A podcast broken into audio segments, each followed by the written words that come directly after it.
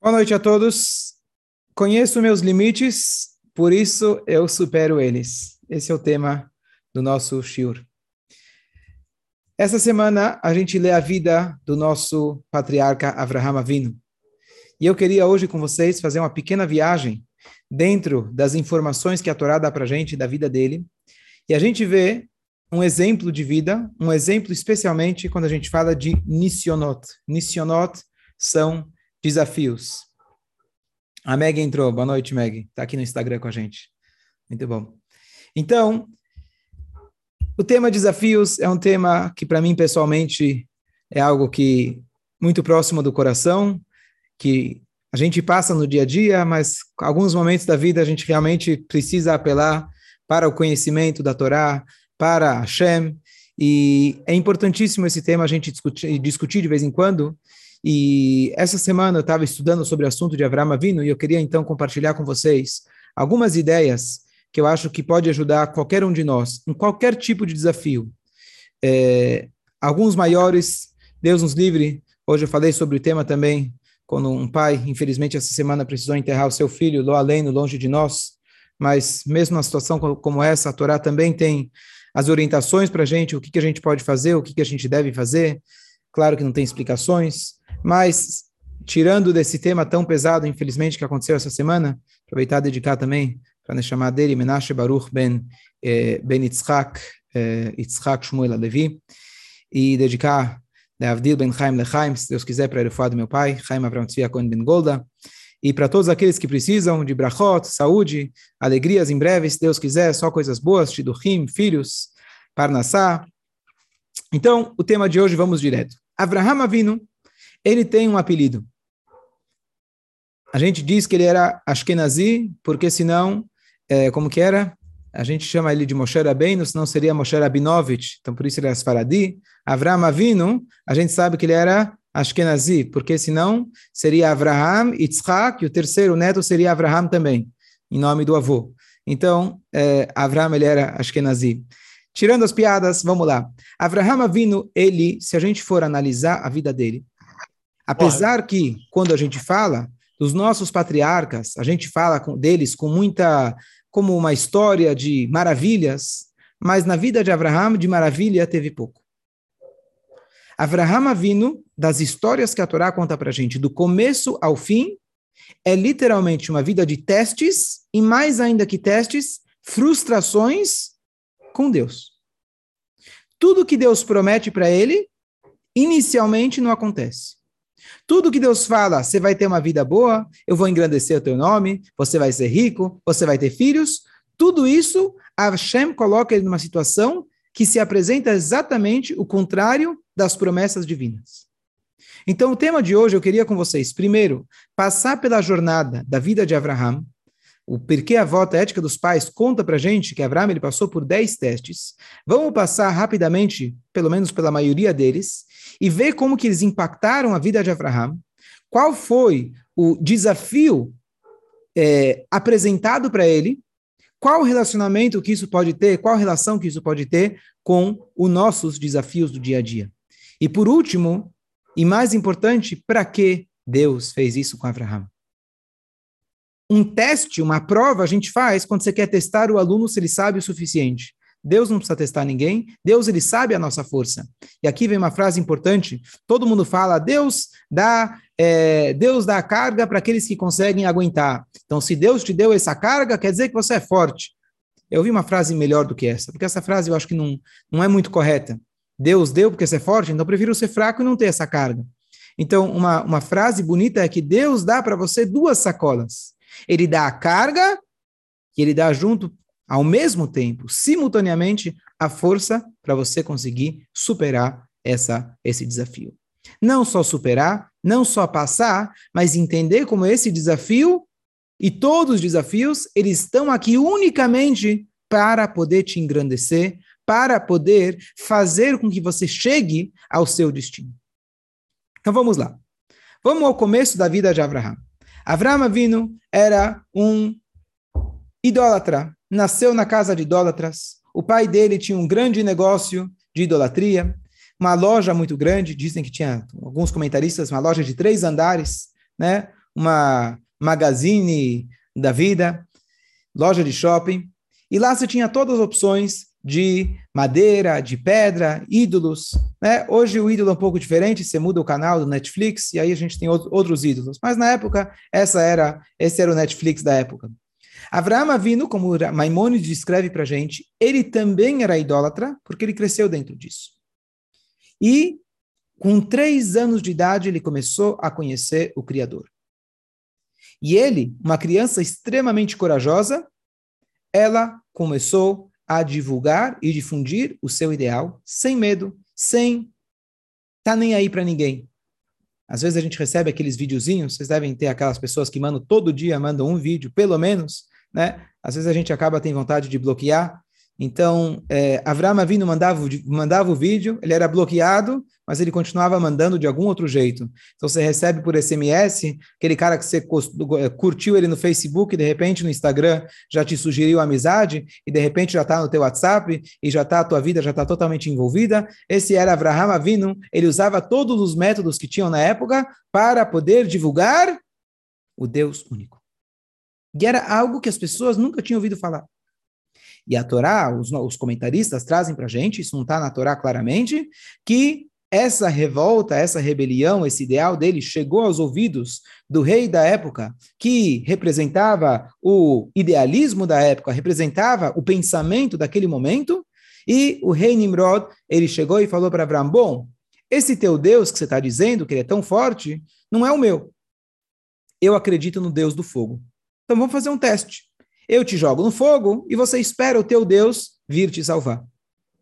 A gente não pode fazer esse tipo de teste, né? Mas Abraão, ele foi jogado na fornalha à força e a gente sabe que ele sobreviveu. O apelido que Abraham ele tem, e até hoje nós ainda conhecemos esse termo, que não é mais tão usado, que é o termo hebreu.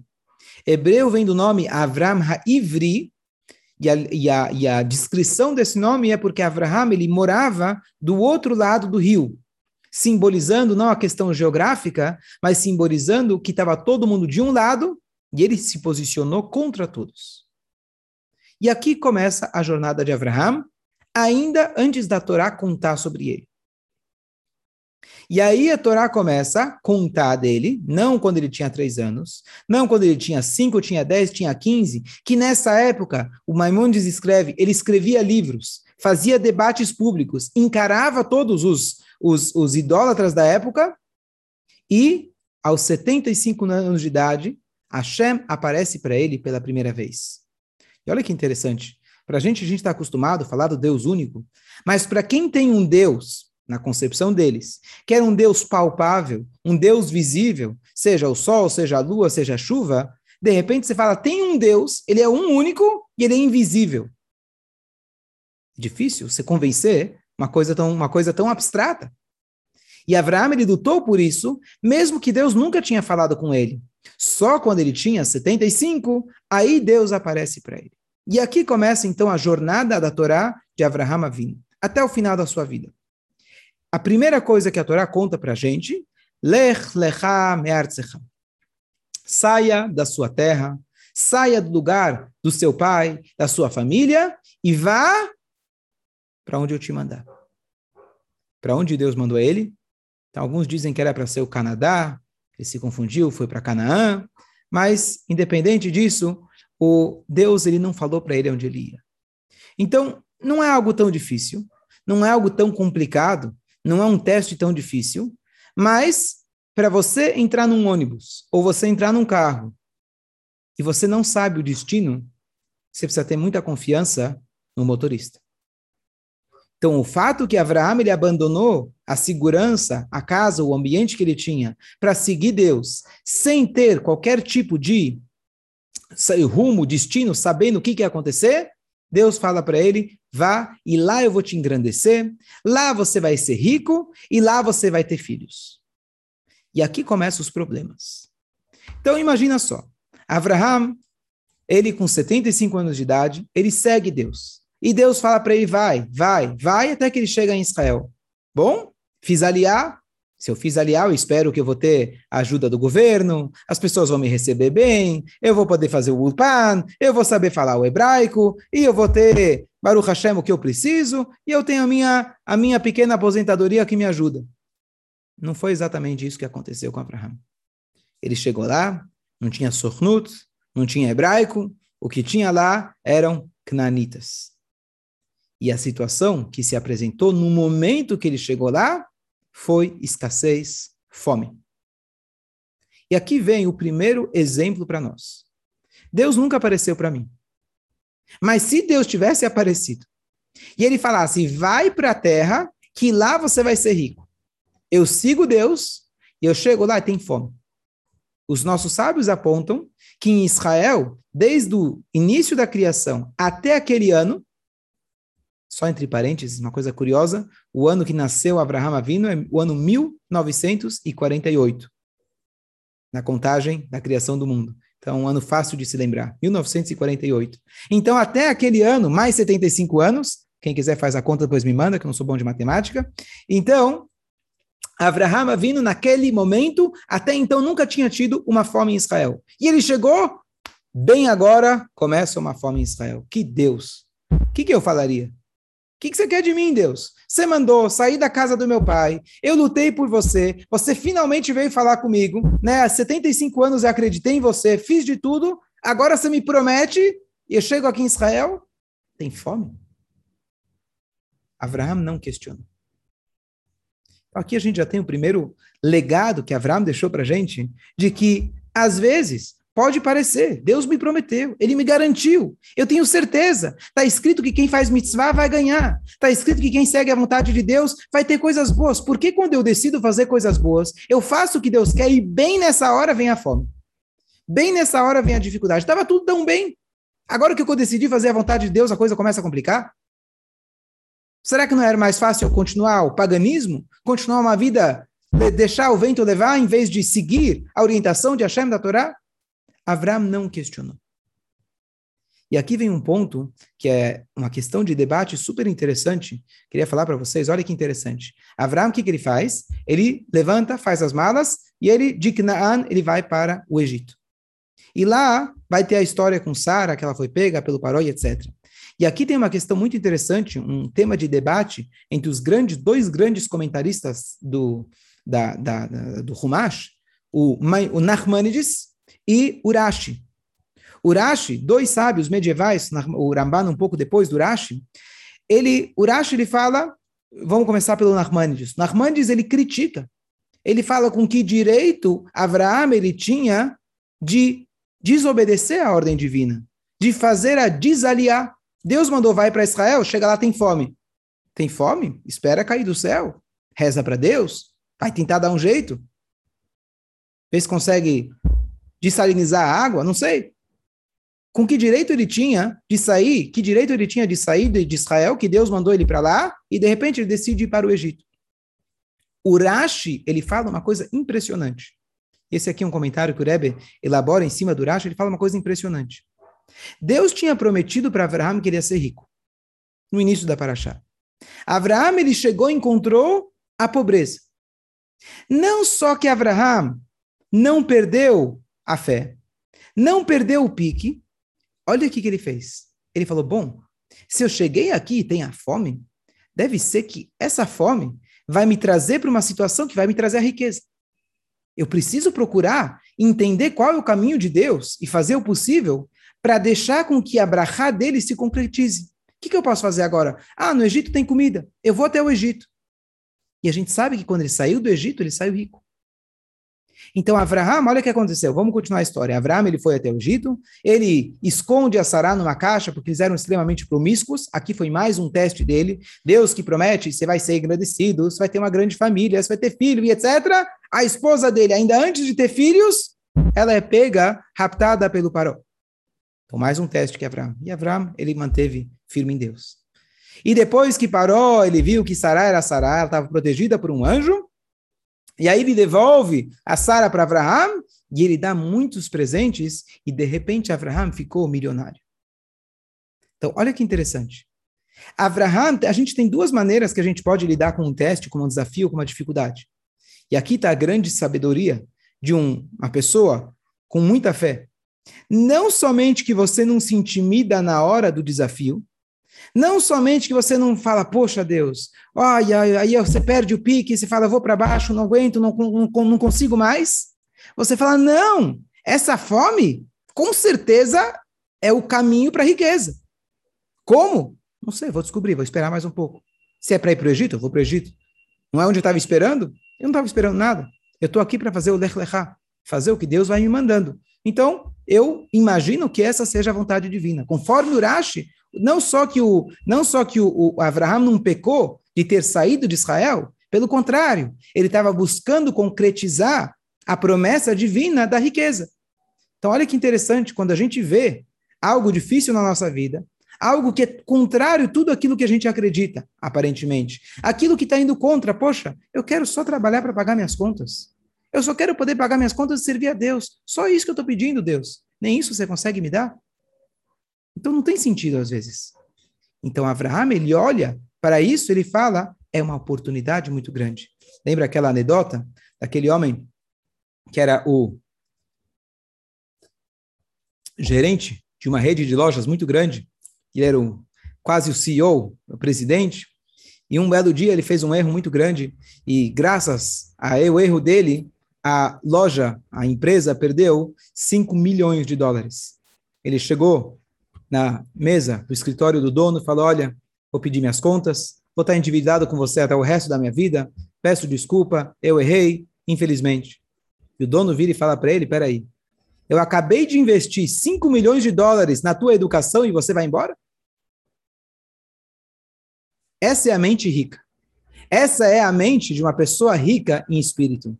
Quando ela entende que a pior falha só está aqui para nos engrandecer.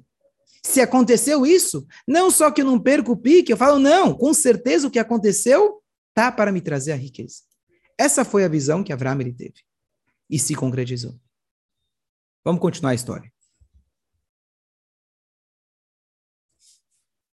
Abraham, então, ele está na porta do Cairo, na porta do Egito, e ele chega e vira e fala para a esposa dele: Minha querida irmã, eu descobri, eu vi que você é muito bonita. Aqui a turma não é muito correta, não são muito puros. E eu tenho medo que eles vão te pegar. Portanto, imaginaria que ele ia dizer: vamos fugir. Portanto, eu vou te proteger. Portanto, se te perguntarem quem sou eu, fala que não tem nada a ver com você, eu não te conheço.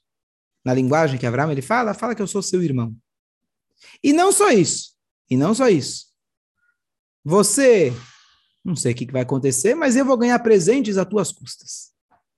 Passagem muito difícil de entender, mas isso foi um teste para Abraham, dele ter que esconder a Sara, e logo que eles entraram, a Sara foi pega justamente para o Paró. Mas a explicação importante da gente lembrar é que Abraham, aqui a gente vê a força das mulheres. Abraham, ele não somente que ele não tinha medo que a Sara poderia ser prejudicada, ele queria depender dos méritos dela. Os nossos sábios trazem para gente que tinha um anjo, aquele anjo que posteriormente aparece na Torá, que ele, que ele protegeu a Sará. Esse anjo acompanhava a Sará sempre. Então Abraão não se preocupou com Sará, porque ela tinha um anjo ao lado dela o tempo todo.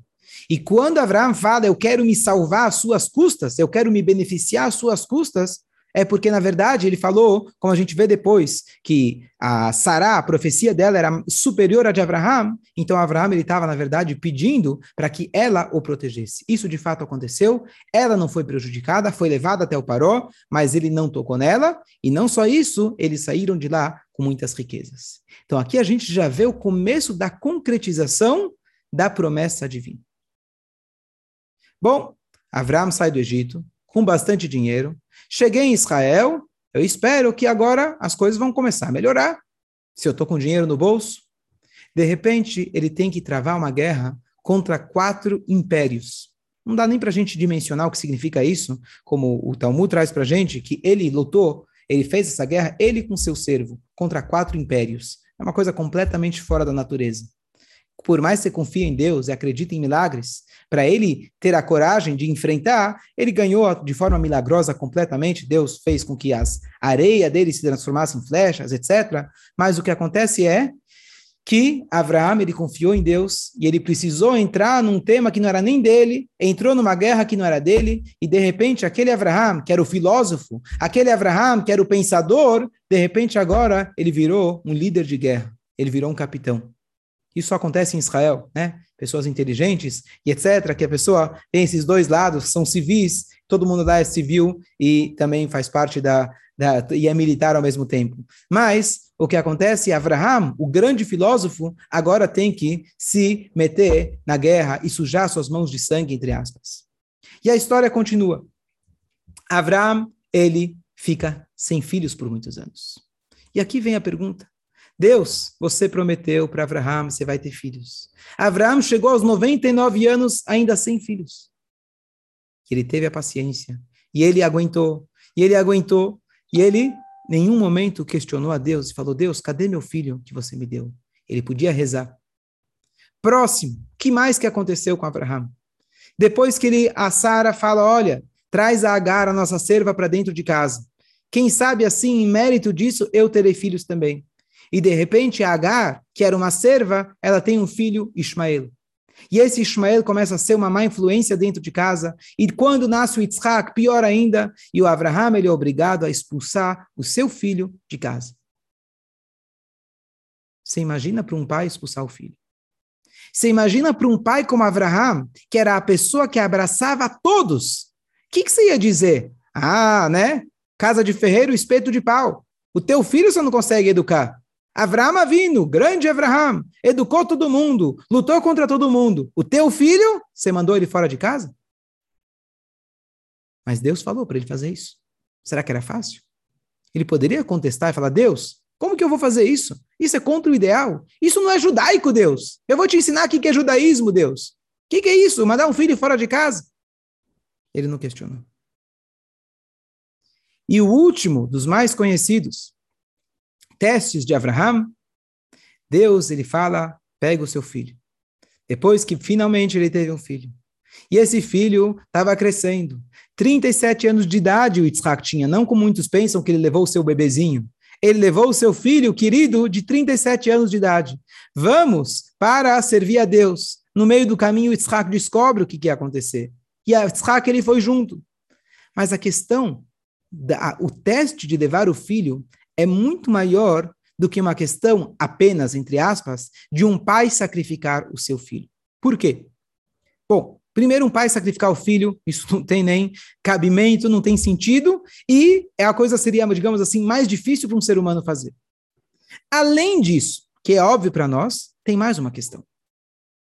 Na época, sacrificar um filho era comum. A prática idólatra, uma das práticas que eles tinham era como infelizmente existe ainda no Oriente Médio, eu estou feliz que meu filho, né, ele foi lá e se explodiu, porque ele vai ganhar lá, aceitei de duas pedaços de pizza que vai ganhar no mundo vindouro, né? Uma versão um pouco diferente. Então, ainda existe isso. E o todo o legado, todo o ensinamento da Abraham era mostrar que esse pensamento pagão era um absurdo. Nós estamos aqui para servir a Deus. Nós estamos aqui para viver e não para morrer. Essa é toda a ideia. Deus ele está aqui conosco. A gente não tem que morrer por um ídolo. E de repente, Deus manda ele fazer o quê? Fazer exatamente um ato que era considerado idólatra, tudo contrário do que Abraão ele fez em toda a sua vida. Mais ainda, Abraão ele tinha um único filho que iria levar o legado, o ensinamento dele para frente. Era o Yitzhak. Abraão ia morrer, mas seu legado ia ficar ele sacrificando o filho dele, ele ia perder a moral e simultaneamente ia perder o herdeiro. E se o chefe da empresa não está, não tem ninguém na lojinha, a lojinha cai. Então ele poderia virar para Deus e falar: Olha, Deus, olha, eu fiz o meu Brit Milá com 99 anos. Eu entreguei minha vida para Deus. Eu fiz tudo. Mas agora chega. Você quer que eu entregue o meu filho? Por você, Deus, por você, olha, eu, eu quero te ajudar, Deus. Por você, eu não vou matar ele. Porque eu quero que ele possa continuar o seu legado. Eu quero ser religioso, Deus. Eu não quero ser, eu não quero acabar com tudo isso. Então, tudo bem, talvez foi uma visão, talvez foi uma, uma miragem que eu tive de Deus, foi imaginação minha, estou ficando velho, eu poderia ignorar tudo isso. Uma das, uma das grandezas de Abraham, além da agilidade que ele teve, é que entre a casa dele e o monte, aonde ele foi ofertar ele, você tinha uma caminhada de três dias. Três dias dá para você pensar, repensar, mudar de ideia, voltar atrás, recebe um telefonema, alguém pergunta onde você está indo, você fala, estou indo. Ah, não, não faz isso. Você já poderia desistir mil vezes. No meio do caminho, inclusive, está escrito que Abraão, olha que interessante. A Torá fala que quando ele voltou do Monte Moriá, ele, ele passou nos mesmas, nas mesmas pousadas e dormiu, ele pernoitou nos mesmos lugares que ele foi na ida. Por que, que a Torá faz questão de contar esse detalhe que não é relevante, aparentemente? Então, o, o, os nossos sábios trazem dois ensinamentos que são importantes para a gente. Um ensinamento que quando você vai para uma cidade e você ficou na casa de alguém, a próxima vez fica na casa da mesma pessoa. Por quê? Se ficar na casa de outro, o primeiro vai se ofender. Ah, minha cama não estava boa? O travesseiro não estava gostoso? Eu não cozinho bem, que você foi para a casa do outro?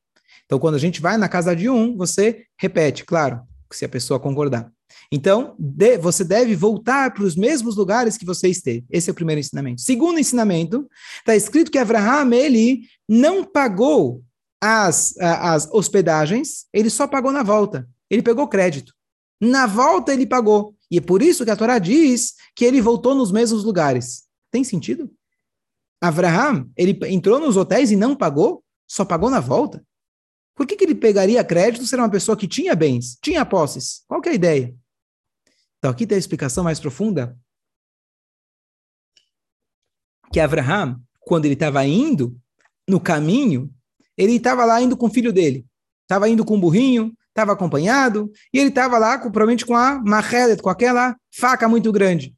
E aí ele parava na pousada. Uh, Avram, você chegou? Você é aquele cara que apareceu, apareceu na Globo ontem, fazendo debate lá com o Edir mais cedo? Ou mais tarde? Você é aquele cara que estava ontem na capa do jornal? Poxa, que bonito. Deixa eu tirar uma foto, bater uma selfie com você, Avraham. Onde ele ia, fazia barulho. E o que, que, que, você está fazendo por aqui? Aonde você está indo? Poxa, você nunca veio por aqui? Olha, é, bem, vou te dizer, eu estou indo sacrificar meu filho. Você? Sacrificar teu filho? O que aconteceu? Mudou de time? E assim, a cada lugar que ele ia, ele não tinha o que falar. Mas ele foi. Ele não tinha explicação. Deus falou para ele fazer isso. Então ele ia de hotel em hotel em hotel, e ele saiu de lá com, na verdade, devendo, não devendo dinheiro, devendo uma resposta para todo mundo. Por isso a Torá fala que quando ele voltou para casa, ele voltou no mesmo hotel, ele pagou suas dívidas, conforme a explicação nossos sábios, não era dívida monetária, era dívida moral que ele tinha. Mostrando a fidelidade que ele teve com Deus e que no final das contas ele não precisou matar seu filho, muito pelo contrário, foi apenas um teste que permitiu que ele fosse engrandecido. Então Abraham ele não deu para trás. Mesmo no mais difícil teste que possa existir, que a gente não precise e nunca precise passar por algo nem perto disso, mas pegar o seu próprio filho, ou pegar seu legado, ou, ou pegar seu legado e jogar no lixo, isso é, talvez, é, esse é, na verdade, é chamado o teste mais difícil de todos. Vamos tentar trazer isso para o nosso dia a dia. O que, que seria para a gente ofertar o nosso filho como Yitzhak? Tirando do contexto literal. Imagina uma pessoa, que às vezes acontece, a pessoa construiu a sua firma a vida inteira. Ele já tinha garantido na cabeça dele, para ele, para o filho, para o neto, para o bisneto. E algo acontece que no final da vida dele, Deus nos livre, ele perde tudo. Ele precisa começar do zero. Quantos têm a coragem? Quantos conseguem falar, e o legado que eu tinha construído do meu filho? E a tzedakah que eu tinha prometido dar? E tudo aquilo que eu fiz na minha vida, Deus não enxergou? Deus não viu? É isso que você faz comigo no final da minha vida? Eu não estou querendo justificar, eu não tenho a ideia porque a Hashem faz às vezes coisas como essas para gente. E o meu legado? E o que, que vai ser da minha continuidade? Avraham, ele não questionou. Ele continuou, ler, lecha. Ele foi adiante. E por último, apesar que esse é considerado o décimo teste de Avraham, na verdade, alguns opinam que teve um outro teste, eles fazem a conta diferente, que é o teste dele ter que enterrar a Sara. Quando ele chega para enterrar a Sara, infelizmente acontece, a pessoa chega no Hebra Kadish, num momento tão delicado, tão duro, tão difícil, tem que agora uma negociação pesada, difícil, cara, e Abraham ele teve que pagar com 400 moedas de ouro para a terra que Deus tinha prometido que ia ser dele. O quê? Eu estou chegando na minha casa, no meu território, no meu terreno, ainda preciso pagar por isso? Deus, peraí, até aqui. Já sacrifiquei meu filho, já dei minha vida, já dei tudo. Deixa eu enterrar minha filha. Agora tenho que negociar, pagar por isso? Abraham não questiona. E agora a gente tenta ver o que, que a gente pode tirar de todos esses testes. Cada um desses testes é uma área diferente da nossa vida. Um desafio monetário, um desafio emocional, um desafio familiar, a esposa dele foi pega. O filho dele tinha que ser expulso de casa. Questões emocionais, questões que ele poderia se questionar e se perguntar e perguntar para Deus, questões filosóficas essenciais de vida. Como Deus você faz uma coisa dessa comigo? Como você pode me deixar sem um legado?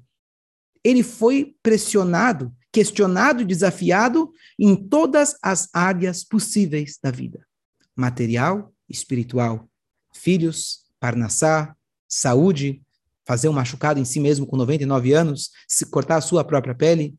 Ele foi testado de todas as formas, de todos os lados. Para quê? Deus não precisava disso. Mas é por isso mesmo que ele é chamado Abraham Avino, o nosso pai. Com isso que ele passou, ele foi, vamos chamar assim, o cobaia de bom grado ele aceitou ser o cobaia, digamos assim, para poder dar para nós a força da resiliência. Eu não estou aqui hoje para explicar como a gente ultrapassar, como a gente, por que a gente, por que a gente tem desafios. Não é o nosso papel. Mas uma coisa a gente sabe.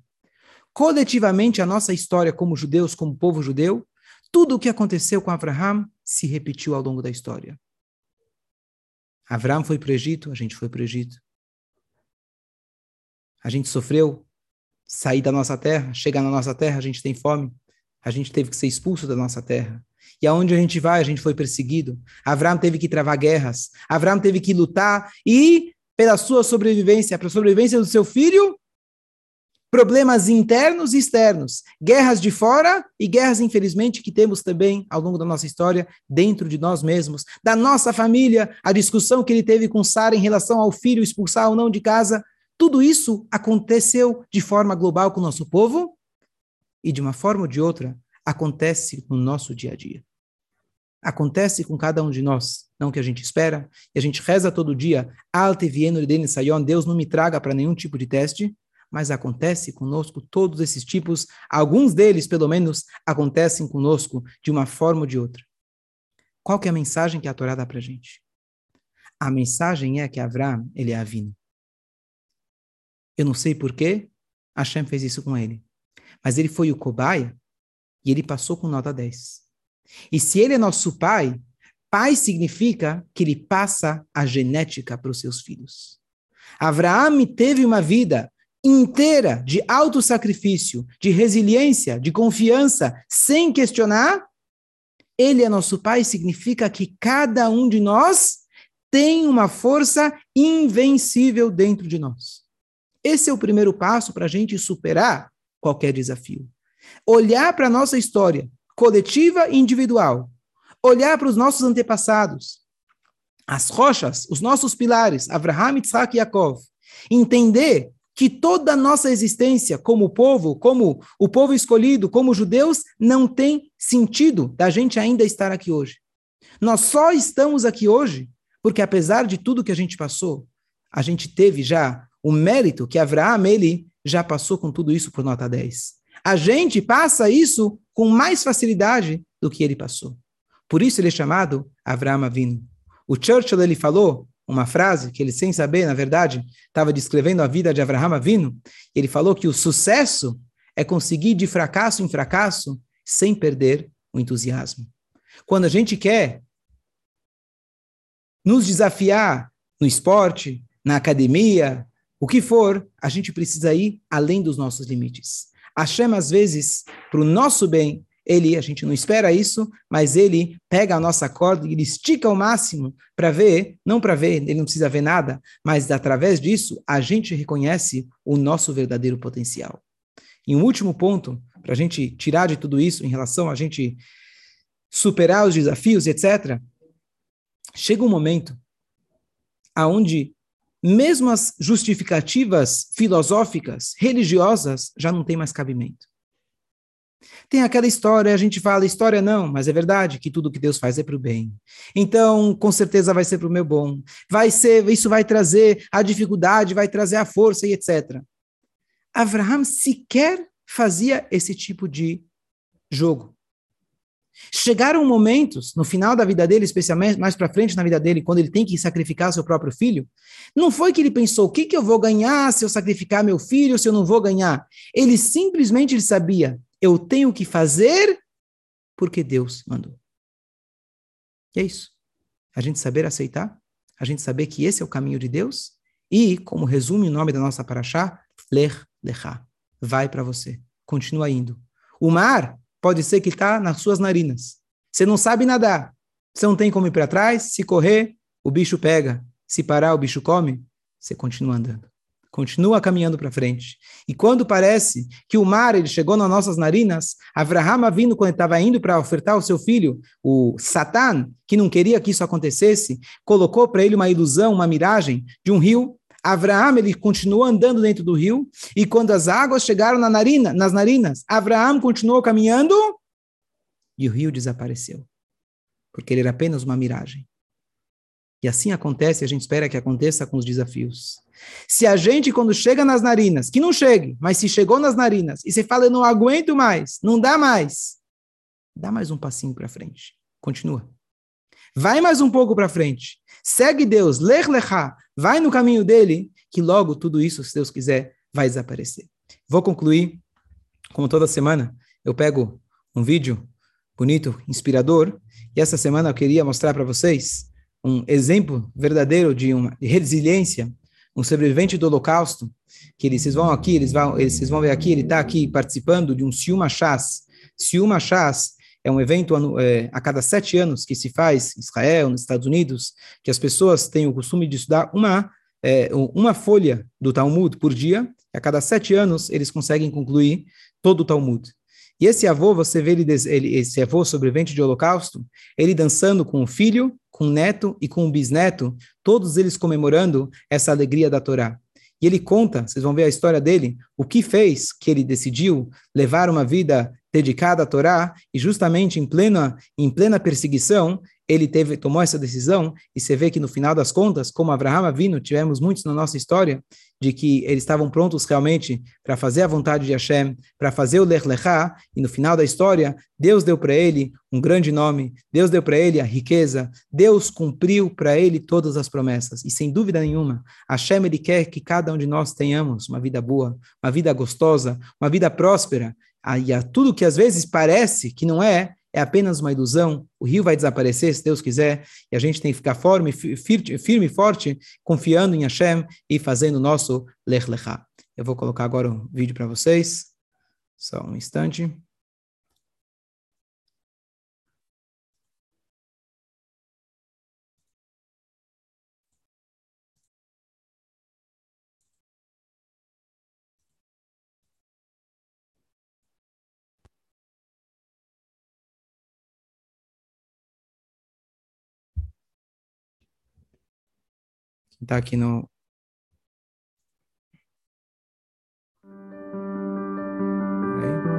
It's hard to. Instante.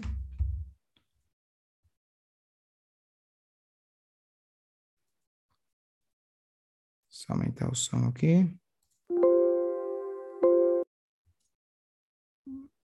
Describe what it's like to be at a Dirshu Mashas and dance with 18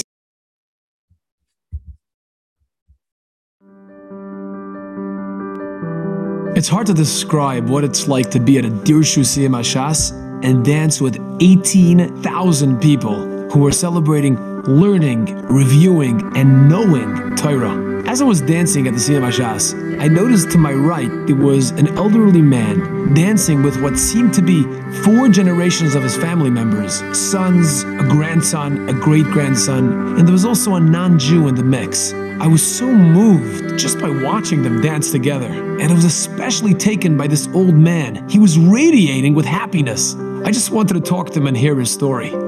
So after they finished dancing, I approached him and asked him if he could talk a few minutes. And that's how I first met Mr. Applebaum.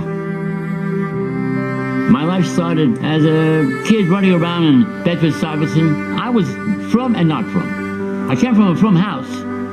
I always saw Shabbos and Yontif, although I didn't know what I was doing. I really had very little Jewish education. I come out and knew nothing. December the 7th, 1941, Japan pulled a raid on Pearl Harbor and President Roosevelt declared war against Japan. They started to recruit soldiers, and I was one of them. He was trained as a communications officer and was sent to this American controlled Japanese island called Guadalcanal. And that's where it all happened. Around 6 p.m., it started to get dark. And as it got dark, Japanese bombers swooped down on our area, dropped their bombs, and left. They killed about six soldiers on our camp. Within a minute or two, I lost the power of my legs and my hands. My hands were like two pieces of meat. I looked at my hands, I had no feeling in my hands, and it's very scary. Very scary. He was choking from the dust and the debris surrounding him. And as he's trying to cough it all out, he turns upward and he talks to Hashem for the very first time from the deepest depths of his soul. I said, Hashem, give me back my hands. I can't feel my hands. Please, give me back my hands. Please. Eventually, when I end up being able to serve you, I will then be activating myself to serve you. A few seconds later, miraculously, Mr. Applebaum regained sensation in his hands and feet. When the war was finally over and he returned home, Mr. Applebaum did not forget his promise. When he walked into the Young Israel for the first time, he noticed on the bulletin there were Torah classes available. I started to take a course. Where did this all come from? This is something I never, I never saw before. I started to learn and learn and learn. I didn't stop learning. 75 years later, he is still learning nonstop. In fact, Mr. Applebaum lives in an assisted living home right now, and he told me that staff members sometimes come to his room and ask him, Mr. Applebaum, you know there's bingo downstairs in the activity room. Why don't you join everybody else and play? Mr. Applebaum proudly points to his forum in the bookshelf and he says, This is my activity room. I'm constantly talking to God. I'm constantly learning to such a point that I, I'm like addicted. He told me that the first thing he does when he wakes up in the morning, as soon as he wakes up, he has this song that he sings, Moida Ani to Hashem, and his family, his children, his grandchildren, his great grandchildren, they all know this song. And he started singing it to me. Moida ani levonecha, melech chai v'kayam. כחזרת בי, למערכם לו, רב אמונתך. I was curious to find out how Mr. Applebaum merited to live such a long life in such incredible health, B'li Ayin Hara. I asked him, I said, Mr. Applebaum, how are you so healthy at almost 100 years old? He pointed to the Asher Yotzer sign right outside of his bathroom and he said, For the past 50 years, I haven't made a bracha of Asher Yotzer outside of a sitter. I recognize the miracles that had just happened in my body. And he said to me, That is the greatest health insurance policy you can ever buy. You connect yourself with Hashem, and you have a passport to Gan Eden. You have a passport to Olam Haba. I had one last question for Mr. Applebaum before I left. I turned to him and I asked him, Who was that man, that non Jewish Asian man who was dancing with you and your family at the Siyam? Mr. Applebaum smiled and he said, That was my aide. The Mashiach will come. The Goyish world finally realize what the emes is. They will also dance with me. I said to myself, Get in here. Let's dance together. Let's make believe is here.